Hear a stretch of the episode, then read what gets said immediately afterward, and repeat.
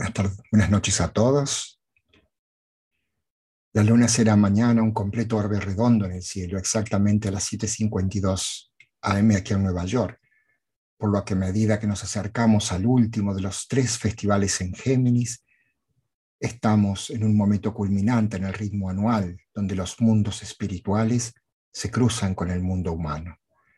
Géminis es un signo de dualidad y el Festival de Géminis es un buen momento para explorar la interacción entre los dos aspectos de la naturaleza humana, lo divino y lo secular, lo universal y lo separado. Géminis es también el Festival del Cristo, Festival de la Humanidad el Festival de la Buena Voluntad.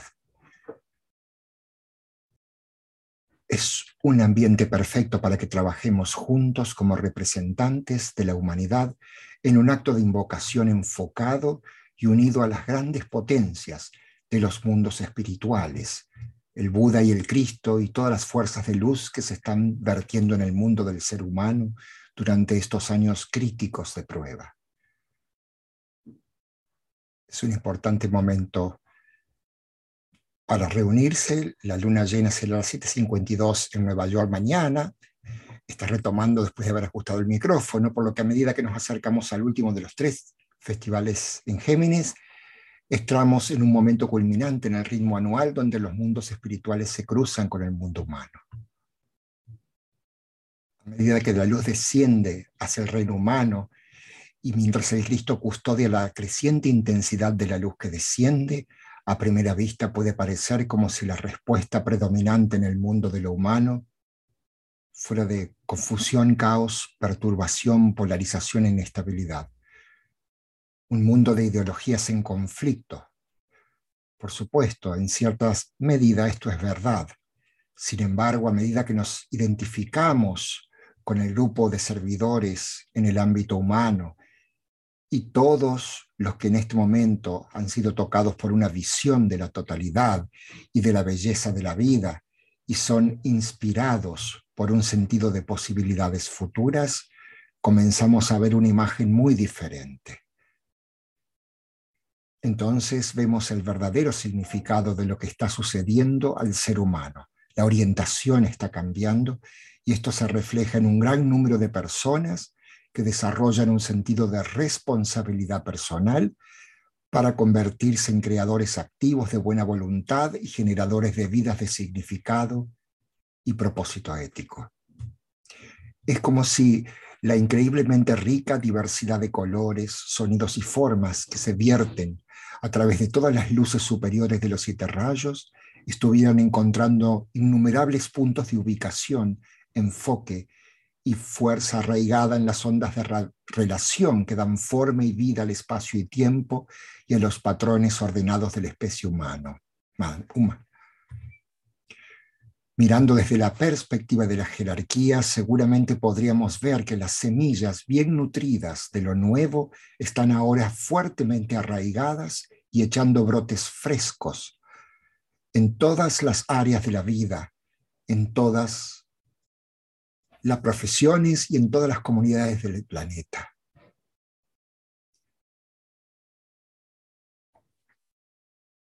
en todas las disciplinas académicas. La respuesta humana a la naciente sensación de totalidad está tomando forma de muchas maneras que generalmente no se notan, porque en general todavía no son de interés periodístico. Apenas se están abriendo camino en la sustancia de los estilos de vida, las economías, las culturas políticas y los movimientos artísticos. La luna llena representa en el tiempo puntos rítmicos de intersección entre la conciencia humana en evolución y los estímulos espirituales que están impulsando esa evolución.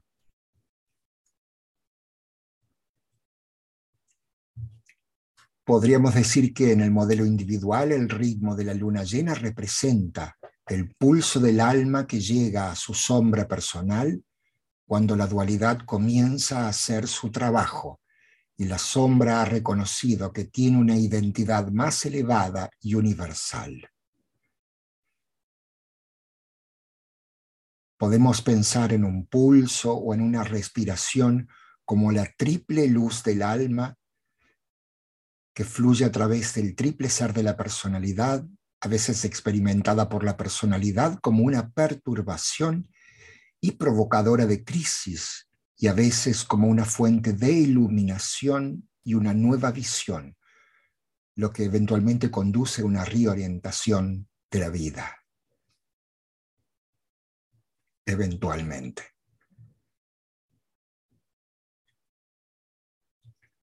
Ahora justo estamos dentro del periodo de preparación inmediata para la luna de Géminis, el segundo día de preparación.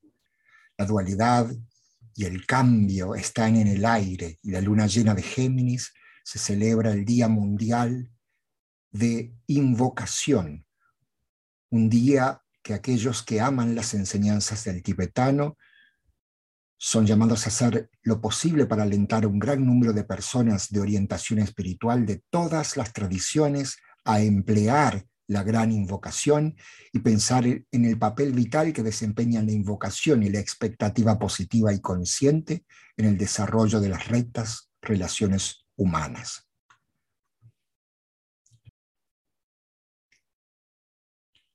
Siglos de una conciencia compenetrada por la dualidad, con su consiguiente sentido de separación, finalmente está dando frutos.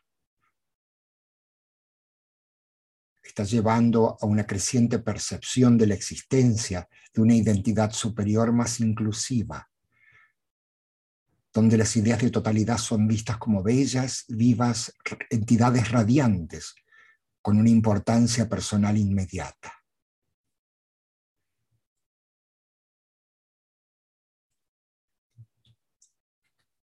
Y este naciente sentido de síntesis se extiende a todas las áreas del pensamiento humano.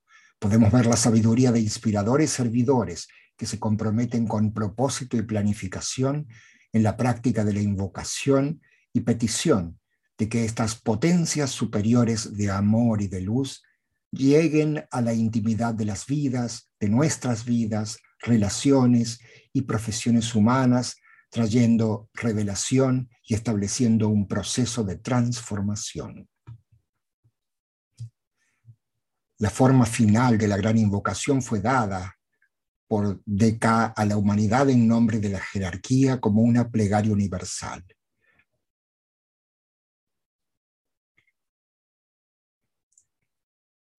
Su importancia radica en su universalidad y en su potencial para llegar a una amplia diversidad de tradiciones espirituales.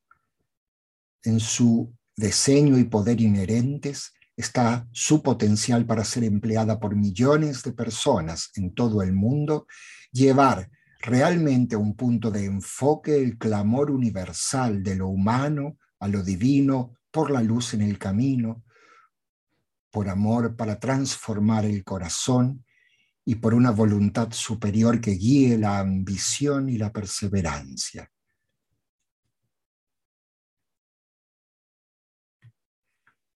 Sin embargo, desde el momento en que la invocación se dio en idioma inglés, el significado comúnmente aceptado de algunas de las palabras originales ha cambiado y esto ha afectado su atractivo universal.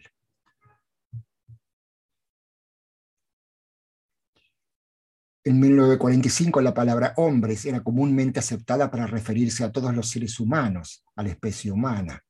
Hoy en día, muchos esoteristas, tal vez la mayoría, se han empleado, que han empleado la versión original de la invocación, continúan entendiendo que la palabra hombres deriva de manas, se refiere a la especie humana en su totalidad, hombres, mujeres, jóvenes y ancianos y al ser humano arquetípico, reconociendo la visión de la sabiduría de que el reino humano es masculino y el reino débico es femenino.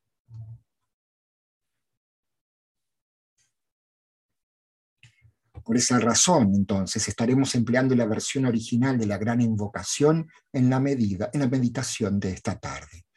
Sin embargo, la palabra hombres se ha cambiado a humano en la invocación adaptada y esto se ha hecho en respuesta al desarrollo de la conciencia humana y en reconocimiento de que el nuevo lenguaje que emerge de las personas de buena voluntad, inteligentes, en todo el mundo es el resultado del surgimiento de un nuevo equilibrio entre lo femenino y lo masculino,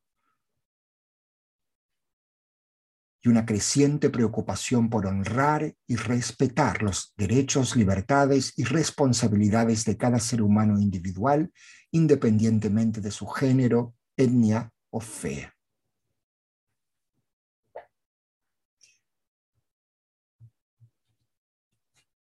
Cambiar a Cristo por aquel que viene afirma y, lo que es más importante, llama la atención sobre el reconocimiento de que aquel que esperamos, conocido por muchos como el Cristo, no es el Cristo de una religión en particular, el cristianismo, sino el Cristo universal, el Cristo anónimo esperado bajo diferentes nombres por diferentes culturas y religiones.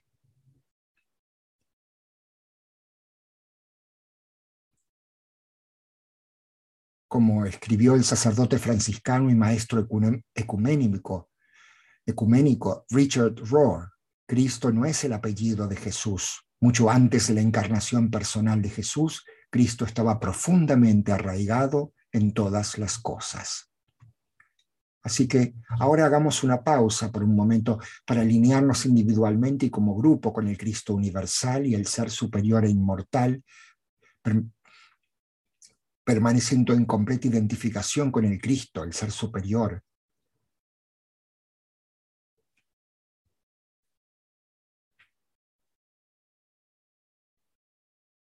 Podemos afirmar en silencio que en la disminución de la personalidad, de ese otro yo, yo, con mayúscula, el alma, crezco y brillo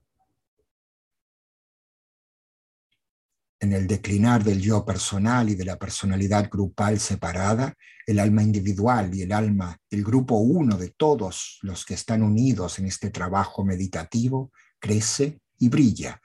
Y ese brillo irradia, transforma y trae nueva vida al ser en este tiempo y espacio.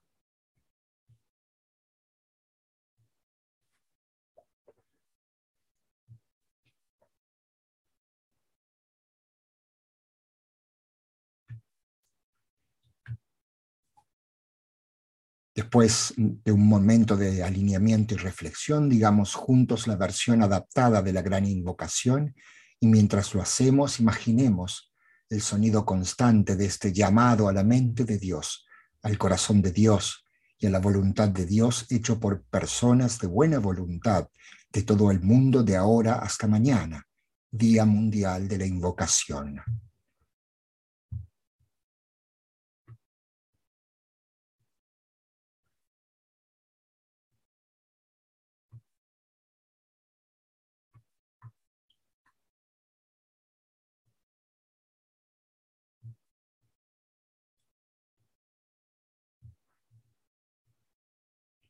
Desde el punto de luz en la mente de Dios, que afluya luz a las mentes humanas, que la luz descienda a la tierra.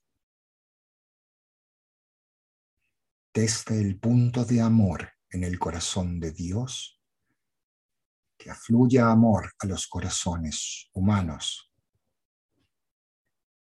que aquel que viene retorne a la tierra. Desde el centro, donde la voluntad de Dios es conocida, que el propósito guíe a las pequeñas voluntades humanas, el propósito que los maestros conocen y sirven.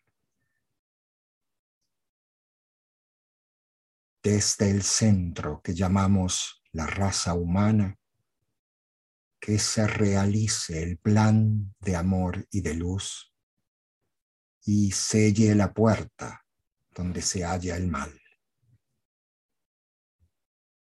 Que la luz, el amor y el poder reestablezcan el plan en la tierra.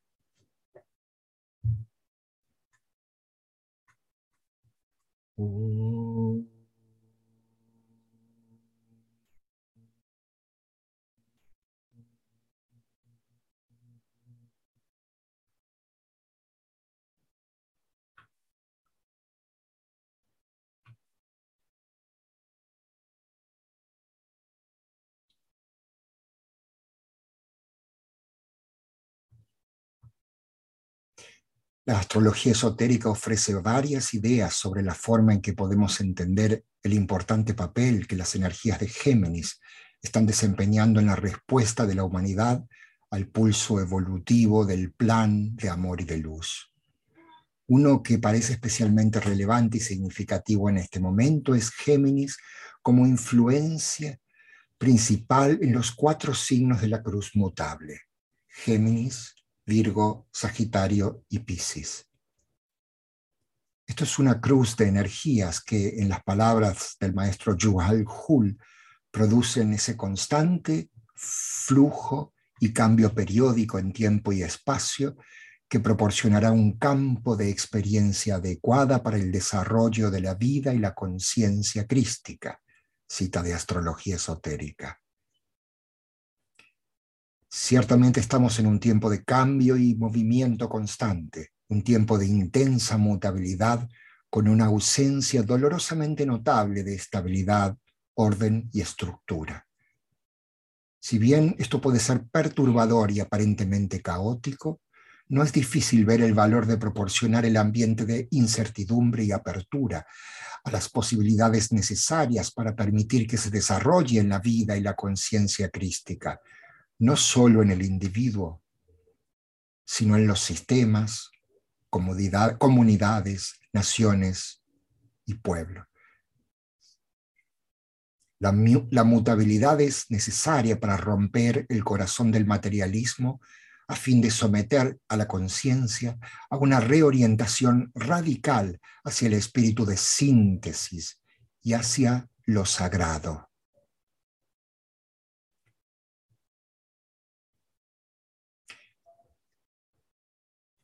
Es la. Es interesante ver que todos los signos mutables marcan un momento de transición en las estaciones. Para el hemisferio norte, Géminis, un signo de aire, marca la transición de la primavera al verano, de otoño a invierno para el opuesto polar, el hemisferio sur.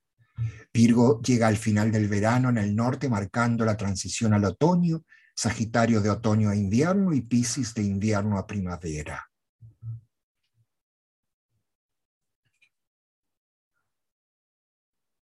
Por lo tanto,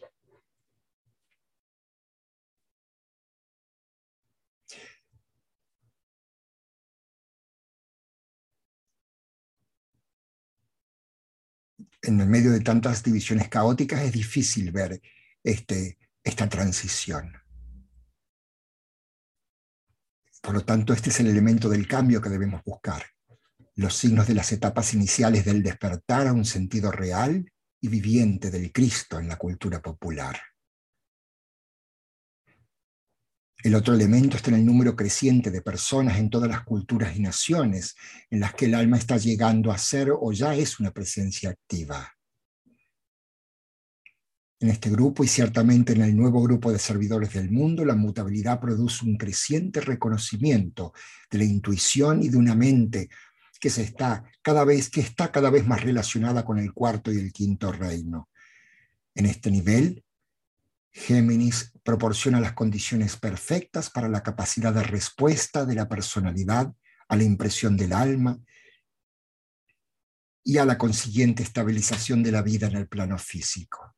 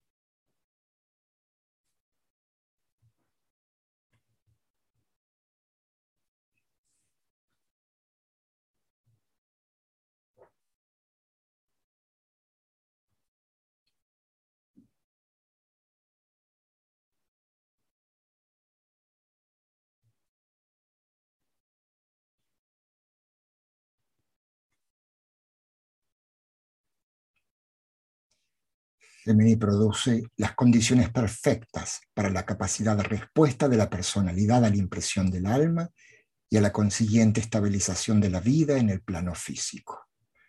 Cita de astrología esotérica.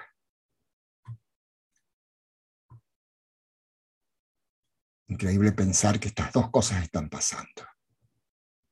Aquellos que vieron el sábado la sesión de la conferencia de la Escuela Arcana de Londres habrán visto la interesante discusión sobre los medios de comunicación dada por el académico, periodista y estudiante de la Escuela Arcana, Alessandro Martinizzi.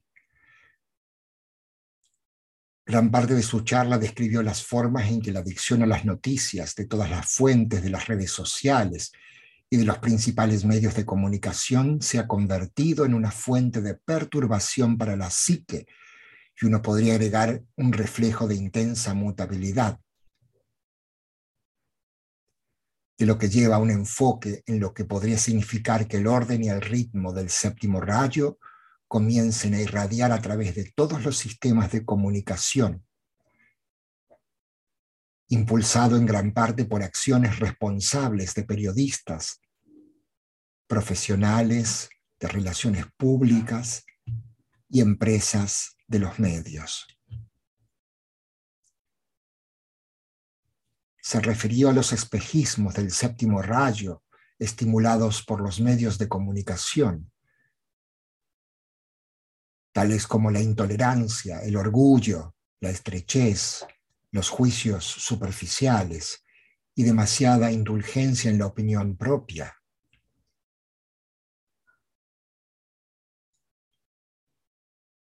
Es interesante comenzar a buscar cobertura en las noticias que fomentan el potencial de que los ritmos más elevados del séptimo rayo, arraigando en comunidades y naciones, para, lo, para que lo que curiosamente se ha llamado esencia ritualista en astrología esotérica pueda comenzar a verse en acción.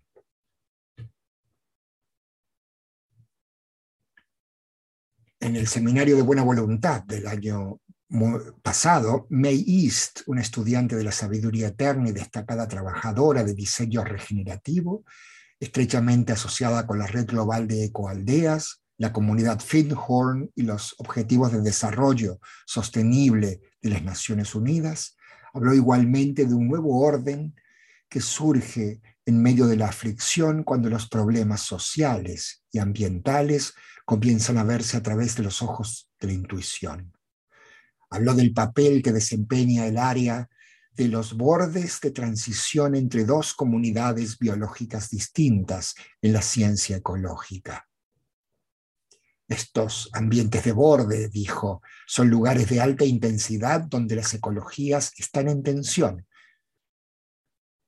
Tienden a ser ricos en especies con recursos de ambos entornos que proporcionan nichos ecológicos únicos, creando las condiciones para que surjan nuevas especies. Los diseñadores regenerativos se concentran en acciones para maximizar la diversidad, vitalidad y productividad que se encuentran en todos los entornos de borde. May explicó cómo ha aplicado ella este pensamiento al efecto de borde en comunidades y entornos urbanos, a los que ha llamado sociotonos, donde diferentes grupos sociales, cosmovisiones, estructuras de poder e intenciones están en intensa relación, rozándose entre sí, que a menudo son considerados lugares de problemas sociales que deben solucionarse.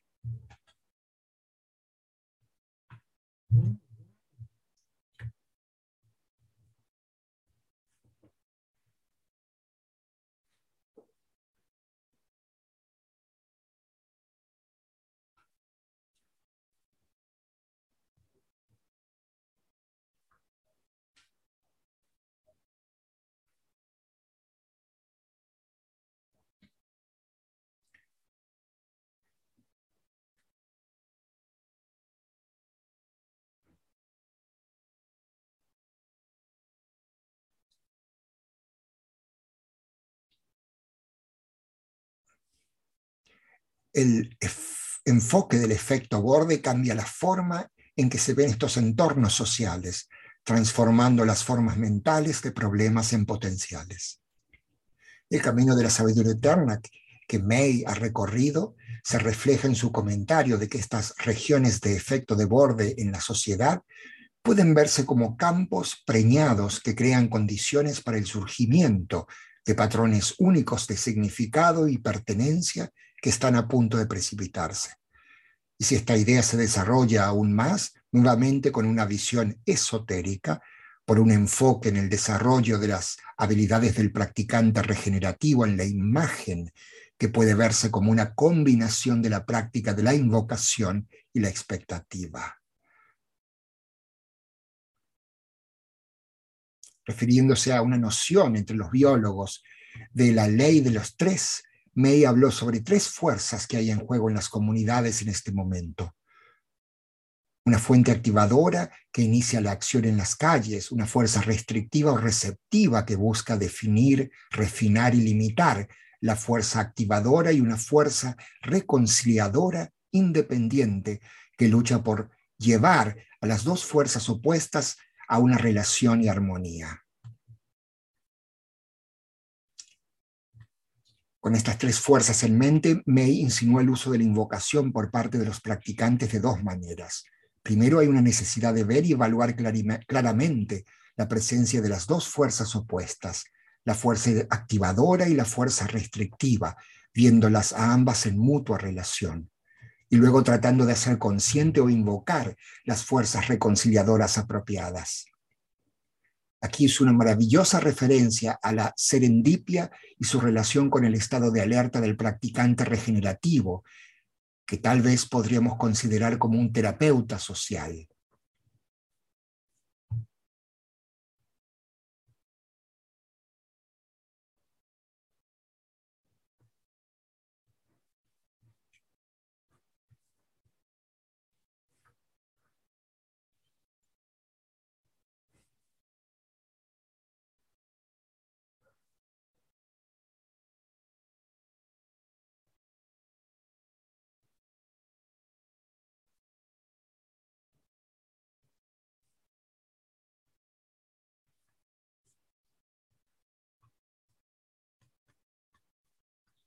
Aquí es una maravillosa referencia a la serendipia y su relación con el estado de alerta del practicante regenerativo que tal vez podríamos considerar como el terapeuta social. Y el término serendipia describe el descubrimiento casual de algo valioso. Aparece como un resultado inesperado y brillante, creado por una combinación de esfuerzo y suerte, unidos por el estado de alerta y flexibilidad.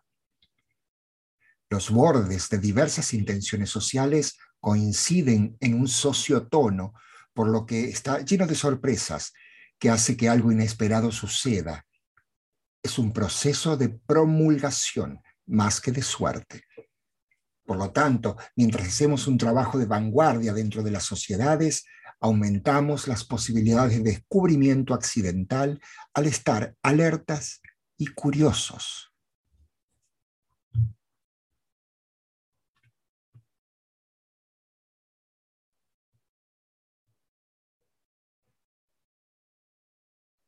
Todo esto me hace pensar en el clima de conciencia donde el nuevo grupo de servidores del mundo llega a la jerarquía y a la jerarquía llega al nuevo grupo de servidores del mundo, esta área en el borde entre la jerarquía y la humanidad.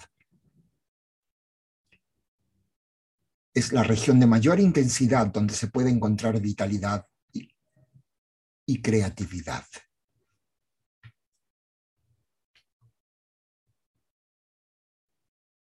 Es más, el impacto positivo del efecto borde en la ecología y la sociedad parece especialmente relevante para la idea de la cruz mutable y la forma en que las energías de mutabilidad proporcionan el entorno adecuado para que se arraiguen la vida y la conciencia crísticas.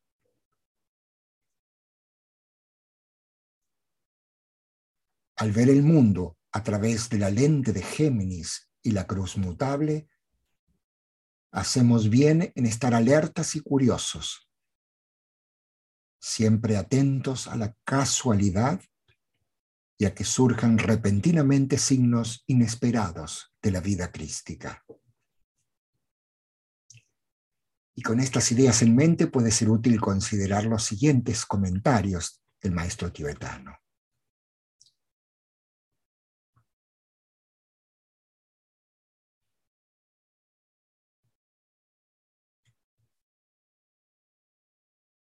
La cruz mutable es peculiarmente un signo cristiano, significativamente relacionado con la vida crística y con el desenvolvimiento de un Salvador del mundo, siendo particularmente potente cuando la gran rueda gira en dirección opuesta a las agujas del reloj, cita de astrología esotérica.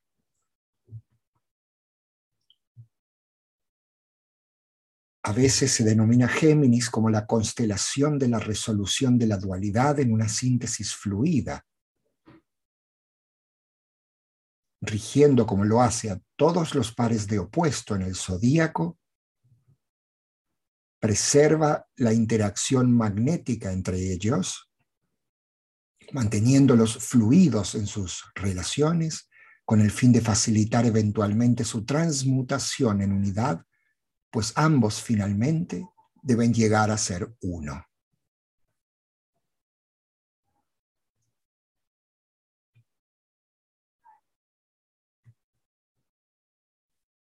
Tengamos esos pensamientos presentes en nuestras mentes mientras trabajamos juntos en la meditación, dejar penetrar la luz.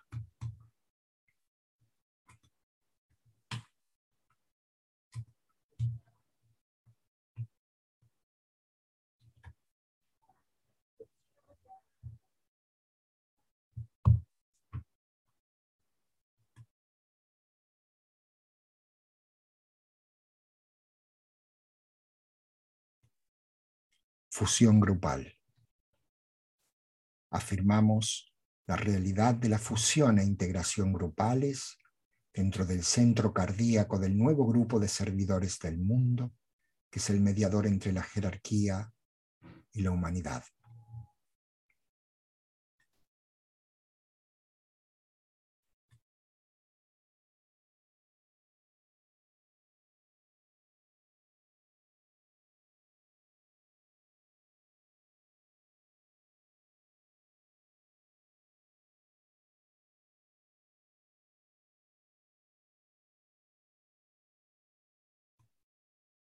Soy uno con mis hermanos de grupo y todo lo que tengo les pertenece.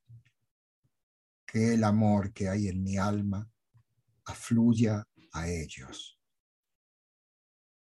Que la fuerza que hay en mí los eleve y ayude. Que los pensamientos que mi alma crea les alcancen y animen.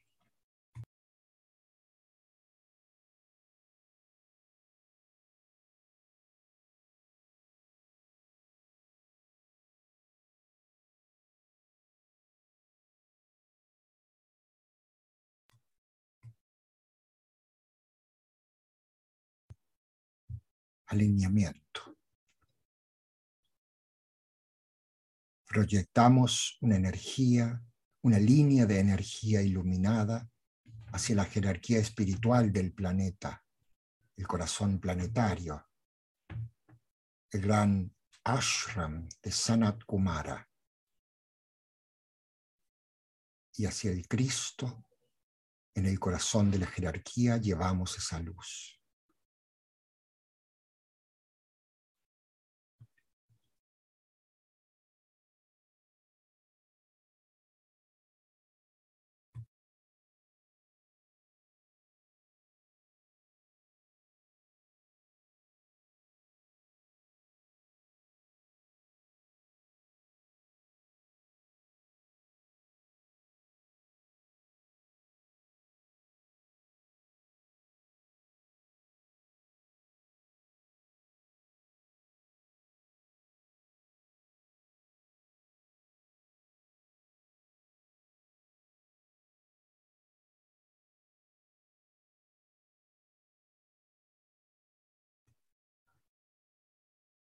Extendemos esa línea de luz hacia Shambhala, el centro donde la voluntad de Dios es conocida.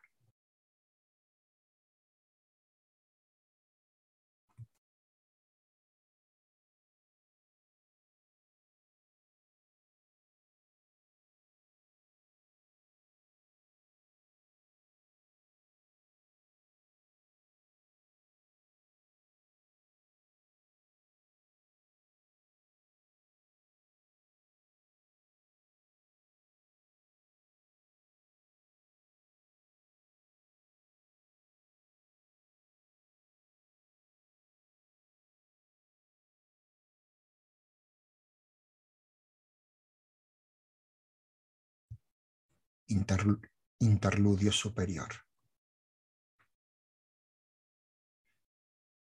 Mantengamos la mente contemplativa abierta a las energías extraplanetarios que afluyen a Shambhala y se irradian a través de la jerarquía.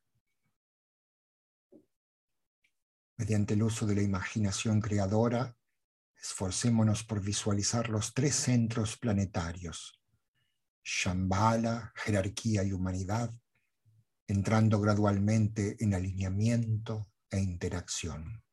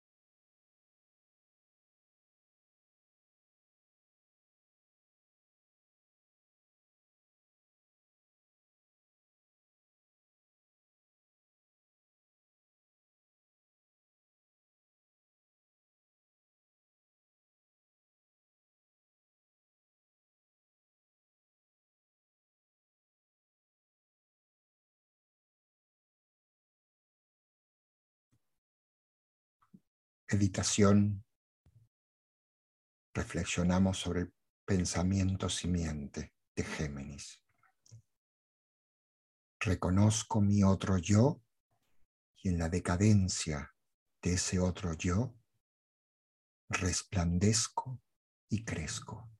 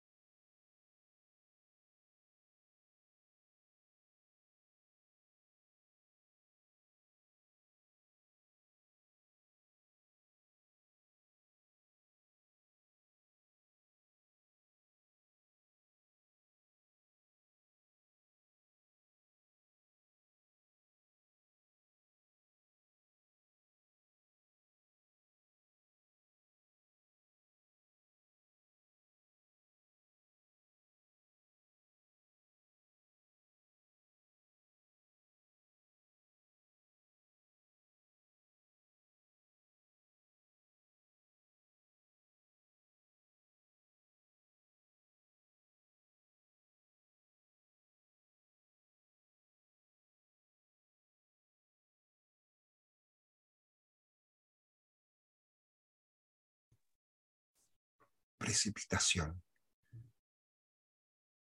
Utilizando la imaginación creadora, visualizamos las energías de luz, amor y voluntad al bien fluyendo por todo el planeta, anclándose en la Tierra, en los centros del plan físico preparados, a través de los cuales puede manifestarse el plan.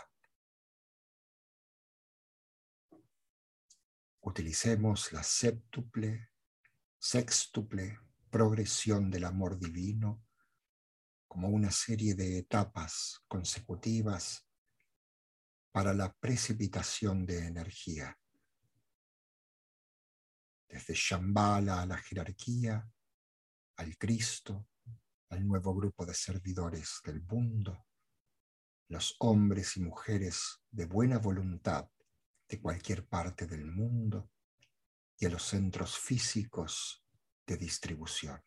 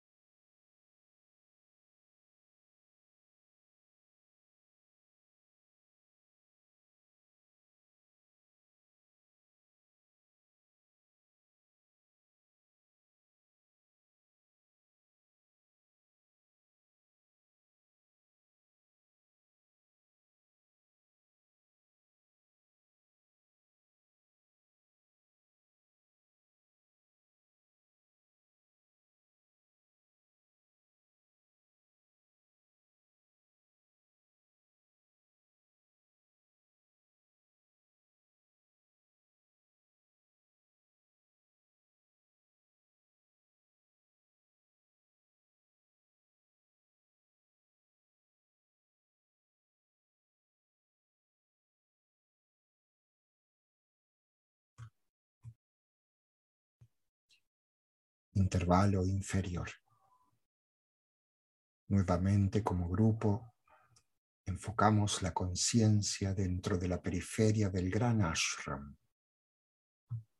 Juntos afirmamos, en el centro de todo amor permanezco.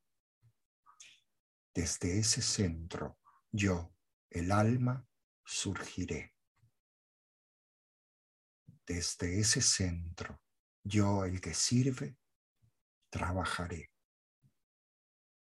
Que el amor del ser divino se derrame por todas partes, en mi corazón, a través de mi grupo y al mundo entero. Visualizamos el descenso del influjo espiritual liberado desde Shambhala, pasando a través de la jerarquía y afluyendo hacia la humanidad mediante el canal preparado. Consideremos de qué manera estas energías entrantes establecen el sendero de luz para el advenimiento del instructor mundial, el Cristo.